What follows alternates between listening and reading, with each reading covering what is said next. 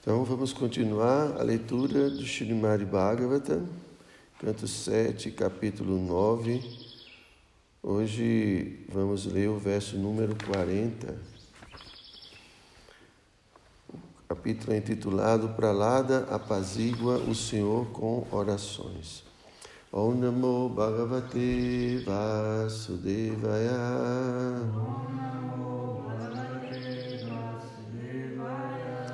Om Namo Bhagavate Vasudevaya.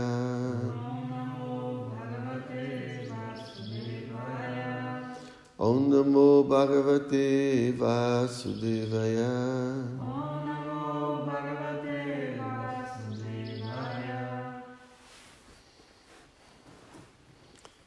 Então, eu vou ler diretamente a tradução, tá? O significado que foram dados por sua divina graça. Srila Prabhupada. Então o verso é o seguinte: Meu querido Senhor infalível, minha posição assemelha-se à de uma pessoa que tem muitas esposas, todas as quais tentam atraí-lo à sua própria maneira. Por exemplo, a língua sente-se atraída a pratos saborosos. Os órgãos genitais atraem-se à prática sexual com uma mulher fascinante. E o tato gosta de acariciar coisas suaves. O estômago, embora cheio, fica querendo mais alimento. E o ouvido, não procurando ouvir sobre voz, em geral, sente-se atraído às canções cinematográficas. O olfato sente-se atraído a odores agradáveis, os olhos inquietos sentem-se atraídos por cenas de gozo dos sentidos. E os sentidos ativos deixam-se atrair a alguma outra parte. Desse modo, só me resta ficar embaraçado. Significado. Na forma de vida humana, pode-se compreender Deus, mas este processo, que começa com Shravana, Kirtana, Vishnu, ouvir cantar os santos nomes do Senhor, é prejudicado quando os nossos sentidos estão materialmente atraídos. Portanto, o serviço devocional significa purificar os sentidos. No estado condicionado, nossos sentidos são atordoados pelo gozo sensorial material. Enquanto alguém não estiver treinado em purificar seus sentidos, ele não poderá tornar-se um devoto.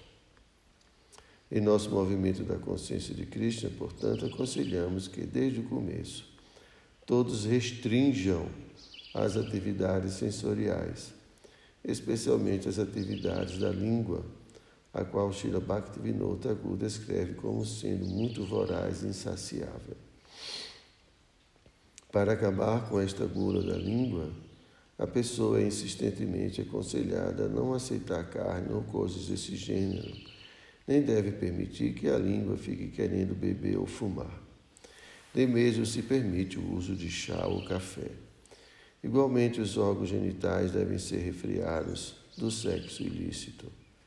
Sem restringir os sentidos, ninguém pode avançar em consciência de Krishna. O único método de controlar os sentidos é cantar e ouvir os santos nomes do Senhor. Caso contrário, todos andarão sempre perturbados, assim como viverá perturbado um chefe de família que tem mais de uma esposa que o procurarão a troco de gozo dos sentidos. Shila Prabhupada aqui, Jai.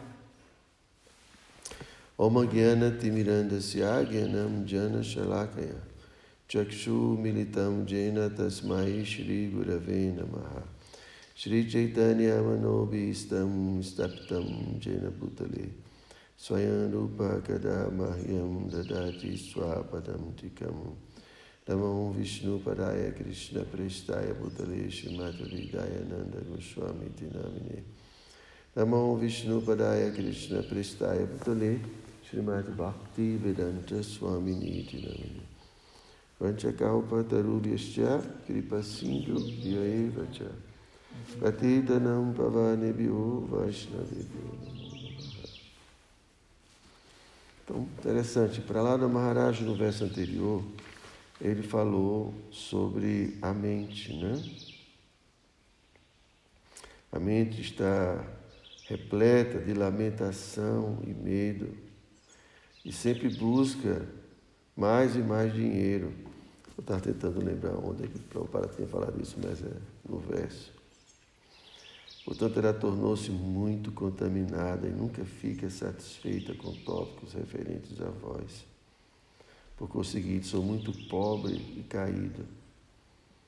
Nesta condição, em que vivo, como serei capaz de comentar vossas atividades? Então, ontem foi a vez da mente. Né? O Prelado Maharaj fala sobre a mente. E hoje ele está falando sobre os sentidos. Então, são as diferentes coberturas né? da alma. Então, a mente sempre se lamenta. Bom, a mente tem suas agitações, né? E aqui são os sentidos. Ele compara a um homem que tem muitas esposas. E se supõe aqui que cada esposa está reivindicando é, seus interesses. E aí ele começa a falar, né, ele compara essas esposas aos diferentes sentidos. A língua, né, se sente atraída por pratos saborosos, genitais, por sexo, o tato, por coisas suaves, o estômago sempre querendo mais, o ouvido sempre querendo ouvir sobre ouvir músicas cinematográficas, o olfato, odores agradáveis, os olhos. Então, é, a questão é e nessa condição, como o Prabhupada explica aqui muito bem, não é possível a autorrealização. Porque o, foco, em vez de ser nós mesmos, almas espirituais, o foco da nossa vida, o nosso esforço fica direcionado para satisfazer essas exigências. Né? Então, Bhaktivinoda Thakur explica que enquanto a gente tiver um corpo, nós vamos ter que atender às demandas, às necessidades do corpo, dos sentidos. Só que a gente precisa regular essas atividades.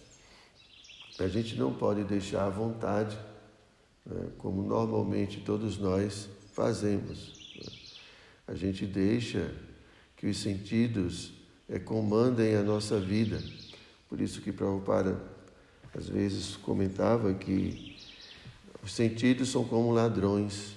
Né? O Bhagavatam fala muito sobre isso. Por quê? Porque ele rouba toda a energia, rouba os recursos, tudo que a gente tem. Né? Porque a língua quer alguma coisa, você vai ter que ir atrás. O estômago quer mais, você vai atrás. Aí você... Então, sempre os sentidos estão atraídos por objetos ou coisas, a gente chama objetos dos sentidos. Né? Então, são determinadas substâncias ou coisas que dão especificamente prazer a cada sentido. Então, os olhos se satisfazem né, com formas, com cores. O tato se satisfaz né, com textura, né, uma coisa suave. E assim por diante. Cada sentido tem seus objetos específicos. Então, é, nós aprendemos durante a nossa vida o que, que dá felicidade para a gente, né? Comer bem, dormir bem, então isso dá prazer ao corpo. Então a gente aprende que felicidade é ter situações ou objetos que possam proporcionar uma sensação agradável aos sentidos. Então isso é felicidade, a gente chama felicidade material. Então haja dinheiro para a gente ir atrás de ter tudo, né? Com uma casa muito incrível. E, né? Se está calor, a gente tem que colocar ar-condicionado e tem que colocar uma poltrona confortável. Então o corpo os sentidos têm que estar muito à vontade, entende, Pátria? Uhum. Aqui na fazenda é diferente, né? A gente coloca o corpo para ralar. o pessoal fica reclamando. Mas isso é bom, essa austeridade, para a gente ir se desapegando dessa ideia de que eu quero sempre colocar meu corpo numa condição muito confortável. Né? Então, os Vedas, ou o processo de yoga, tenta regular tudo isso. Então é permitido comer, mas a gente vai comer para assado. A gente não vai comer qualquer coisa. A língua quer comer qualquer coisa, mas a gente vai regular. Né? Então, atividade sexual né? dentro do casamento. E, e, assim por diante. Ouvir, tudo bem, a gente pode ouvir, mas não canções cinematográficas. A gente vai ouvir os santos nomes, ouvir Kirtan, né? ouvir Krishnacharya cantar, pelos lares. Então a gente vai ouvir, né? consciência de que. Então isso significa ah, o que a gente chama de sadhana, sadhana bhakti, né? a gente já falou anteriormente. Vishwanatha Chakravarti explica na Bhagavad Gita que existe existe um processo de criar ilusão para a alma. E a alma ela vai, vai se iludindo na medida em que ela vai interagindo com o mundo. Porque como a gente está dentro do corpo, tudo que tudo que o corpo experimenta, há a tendência de a gente pensar, nós almas pensarmos, que isso faz parte da minha vida. Tudo que o corpo sente, ah, eu estou doente, ai meu pé, meu pé. Então a gente vai dizendo para a gente mesmo que é o meu pé, que o meu pé está doendo, mas a alma não tem nada a ver com a alma, entende? Estou dando apenas um pequeno exemplo. Mas todas as experiências, não só físicas, como mentais, intelectuais, criam o ego falso, vão formando o ego falso. Gosto, não gosto, todas essas coisas. Então, se a gente, se a gente não regula essa porta através da qual a alma se equivoca, se ilude, né? então o processo de criar ilusão vai continuar constantemente. Porque normalmente, devido a gente não ser autoconsciente, a alma não está desperta, então há uma tendência, não uma tendência, o que acontece é que a gente vai aceitando tudo isso sem nenhum questionamento, simplesmente as coisas vão acontecendo e isso vai aumentando o nosso ego falso, vai o tornando cada vez mais robusto, cada vez mais complexo, cada vez mais cheio de minúcias e a gente vai se enraizando. Em outras palavras, a gente vai se identificando cada vez mais com o mundo material. Porque é através do ego que a gente se a gente se identifica com o mundo. Então, o processo de sadhana visa regular, não só regular, mas purificar, né? purificar ah, as faculdades, né? ou, ou a, a, vamos dizer, purificar própria, as próprias características funcionais, tanto dos sentidos, quanto da mente, quanto da inteligência. Então, os sentidos, tem os sentidos funcionais, os sentidos para adquisição de conhecimento, os sentidos de trabalho. Então, como é que a gente faz no sadhana? A gente ocupa os braços em limpar o açude, em plantar, tudo para Krishna, conectado com Krishna. Eu poderia usar meus braços para fazer qualquer outra coisa. Mas agora eu vou utilizar a função do braço no serviço a Cristo. Então, em vez de eu estar ocupando os meus sentidos de uma forma que vai me iludir mais ainda, né?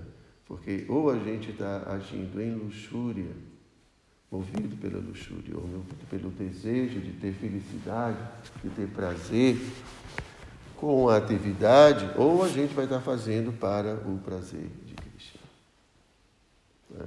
Quando a gente está fazendo simplesmente porque a gente quer uma experiência agradável, nós estamos esquecendo Krishna. Estamos cultivando uma atitude contrária a Bhakti. Krishna não importa, o que importa é o meu prazer. Isso vai é completamente de encontro ao processo de Bhakti. O processo de Bhakti é não mais egoísmo, não mais individualismo, né? não mais simplesmente atender às exigências dos sentidos, agora é satisfazer os sentidos de Krishna. Então, todo esse processo, quando os nossos sentidos se sentem atraídos e a gente satisfaz, a gente está intensificando né, a luxúria né, e enfraquecendo o amor. O amor é satisfazer o outro, né? Então, numa simples coisa diária que a gente está sempre envolvido, se a gente não, não tem atenção, né, nós estamos é, simplesmente jogando terra onde a gente está querendo limpar. Né? Você está fazendo esforço, cantando japa e tudo para purificar a sua vida, mas durante a sua vida você está fazendo tudo o que é contrário ao a Bhakti amor. Né? Então a gente tem que entender qual é o princípio de Bhakti. Satisfazer Krishna. E atualmente, como a gente pode satisfazer Krishna? Com o que a gente tem.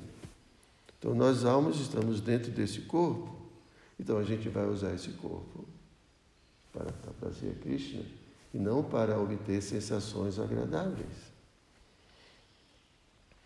Quanto mais a gente se esforça por agradar esses sentidos, mais a gente vai, nós almas vamos insistir na vida de independência de Krishna, de luxúria. E não é o que a gente quer. Então, é, Krishna nos dotou, através desse corpo, de várias capacidades. Ou a gente vai usar isso é, na busca dessa felicidade material, ou a gente vai usar tudo isso para a satisfação de Krishna. Não tem outra alternativa. É assim que funciona. Então, esses sentidos, eles terminam né, roubando toda a energia. Imagine a gente vem para o programa, por exemplo, canta, e canta japa, e ouve o Bhagavata, a gente se ilumina, cheio de energia espiritual. Daqui a pouco, quando sai por aqui, a mente já começa a propor uma porção de coisas. E tudo que você acumulou vai embora. É como encher um balão e quando está bem cheio, você pega uma agulhazinha e fura. Foi tudo embora. Toda a energia, a gente não consegue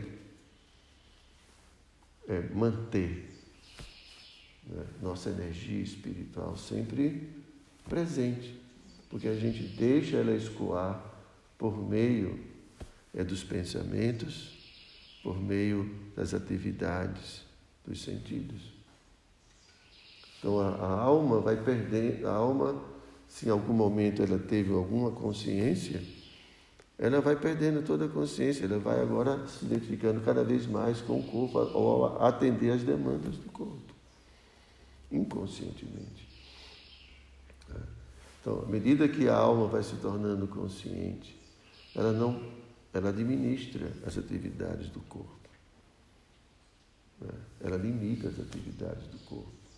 Ela dirige as atividades do corpo. O corpo não, não é como uma criança. Uma criança não tem inteligência né? desenvolvida. Então tem que ter um pai ali do lado o tempo todo dizendo o que tem que fazer. Uma pessoa que tem discriminação sabe onde é perigoso, onde não é. Então, da mesma forma, a gente, a alma, se não tem clareza, é como uma criança. Faz qualquer coisa, não sabe nem o que é está fazendo. Está se prejudicando, se destruindo, né? se afastando de sua verdadeira essência, de sua verdadeira origem, nem sabe. Entende? Então a gente, a alma, está lutando por uma coisa, por autorrealização, mas ao mesmo tempo faz tantas coisas estúpidas tantas coisas contrárias à autorrealização que se a gente tivesse realmente ideia, a gente nunca faria. Mas a gente é ignorante, não sabe como, como a coisa se processa. E inocentemente, a gente, mesmo devotos, a gente é muito influenciado pela vida materialista, pela vida do que chama dos cargos. Né? É, você nunca foi cargo, você nasceu como uma devota de Krishna, mas as pessoas que já viveram nesse mundo, mas mesmo assim você tem contato com a cultura. Então a gente aprende um jeito de viver que é contrário à autorrealização. Completamente. Ninguém gosta de regular. Todo mundo quer liberar. Não é, Pátria? Uhum. Liberar tudo. Mas não é assim, gente. Para quem quer viver uma vida materialista, é isso. Sou o corpo. A vida é dar prazer aos sentidos, tudo bem. Mas se você é uma alma, tem graves consequências. Consequência é ilusão, cada vez mais ilusão. Já basta, né, ilusão. Mas viver cria ilusão. A própria vida, a interação com as pessoas, com os objetos, com o nosso corpo, tudo isso vai criando para nós almas muitas ilusões. E a ilusão é achar que eu sou tudo isso quando não sou. E aí eu sofro a alma, desnecessariamente. Porque algo que acontece com o corpo não está acontecendo comigo, está acontecendo com o corpo. E quanto mais identificação, mais eu sofro. Assim, quanto mais apegado eu sou ao meu carro, mais eu sofro quando alguém bate ou passa por cima de um buraco. É assim, é identificação. Quanto mais identificação com esse mundo, com o corpo, mais susceptível às dualidades da vida. E quanto mais a gente transcende isso, mais é estável a gente fica. Estabilidade, isso é uma das qualidades que Cristo sempre fala na Bhagavad Gita, equanimidade, é, a, essa atitude de, de estabilidade, ele usa outra palavra que agora me foge da cabeça. Pass, pass, é, é, impassividade, não. Como é que fala? Ser impassível, né? Diante de tudo, não, não ser passional. Por quê? Porque, é, Brahma Buddha, Prasanat, Manaso, Jati, Nakamshati. É. Então, nessa plataforma você não se lamenta, nem anseia por nada não está identificado, como é que você vai se lamentar? Não tem nada a ver comigo. Por que, que eu vou me lamentar? Não se lamenta porque tem uma relação ilusória comigo, a alma espiritual. Então, no sadhana, o, o, o vai de sadhana bhakti para a gente ocupar cada um desses sentidos. Não só os sentidos, como também a mente. Então a gente tem que combater a luxúria. A luxúria é a tendência de, de, de, a nossa tendência de buscar a felicidade dessa forma egoísta. Krishna fala na Bhagavad Gita que esse é o maior inimigo da alma. Porque encobre a consciência da alma. Encobrir significa que a alma vai esquecer quem ela é sua consciência de si mesma e vai criar a consciência de que eu sou esse corpo. E é assim que se processa. Por isso que a luxúria é o maior inimigo da alma, porque faz com que ela se iluda. Então a gente tem que, Cristo fala, olha, desde o princípio você tem que combater isso.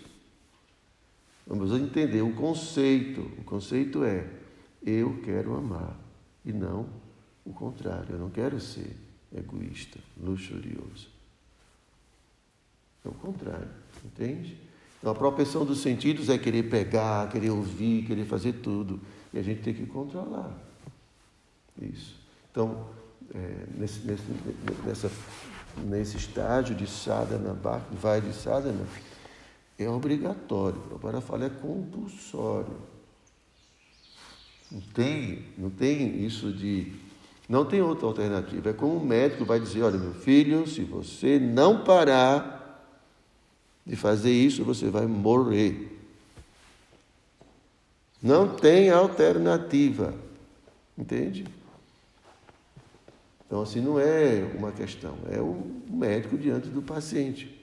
Prabhupada, no Néctar da Devoção, ele fala nesse capítulo de Sadhana Bhakti, ele fala com a galera que tudo isso é compulsório. E isso não é só para brahmanas.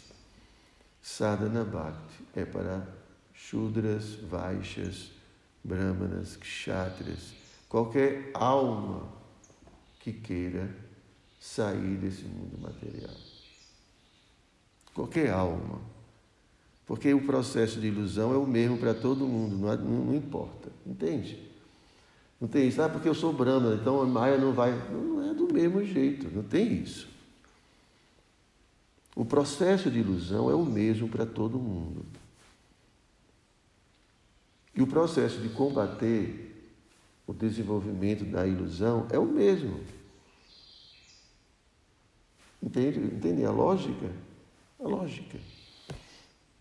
Se eu interajo inconscientemente com os sentidos, com o mundo, sem estar fazendo isso de fato, conscientemente para o prazer de Krishna, eu estou, eu tô, todas essas experiências vão fazer com que eu, alma, pense que sou tudo isso aqui. É assim que acontece. É prático, é uma coisa muito prática. Então, qual é a forma de combater isso? Sadhana. Regular.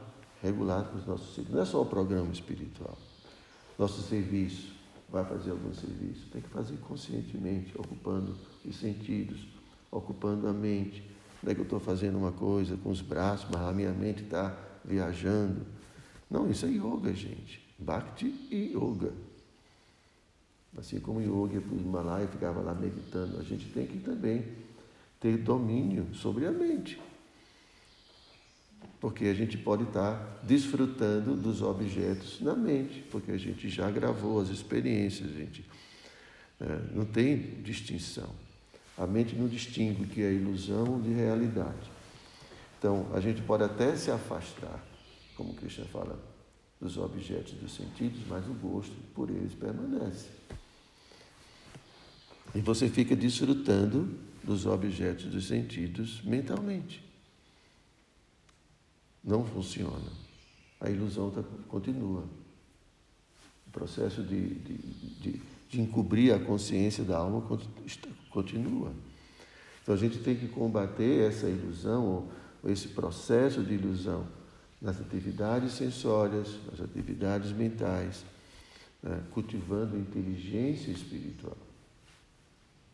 A inteligência espiritual é que vai, vai nos proteger né, desse processo de ilusão. A inteligência vai discriminar isso, tem que ser feito assim, vamos fazer assim. É porque enquanto a alma não está desperta, a inteligência do mestre espiritual que o devoto adquire, por ouvir o mestre espiritual, por ouvir as escrituras, vai orientar a vida, até que a alma, com o processo, acorde, né? Como alguém que está morrendo afogado. Aí chega alguém levanta, né?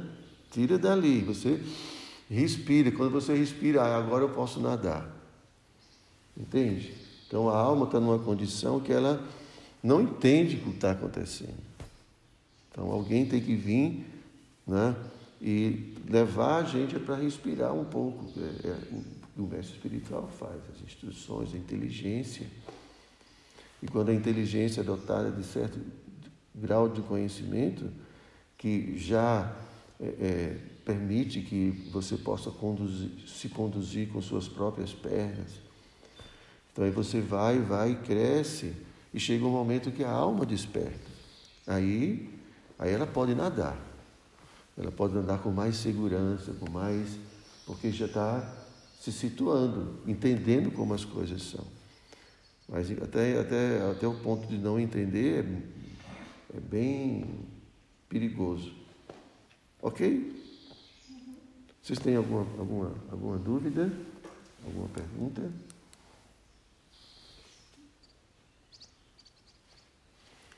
Então é isso, o processo de sábado, cantar os santos nomes, uma abraçada, ocupar os nossos sentidos, porque se a gente não ocupar, é, a mente vai ocupar de alguma forma. Então, Ki Jai.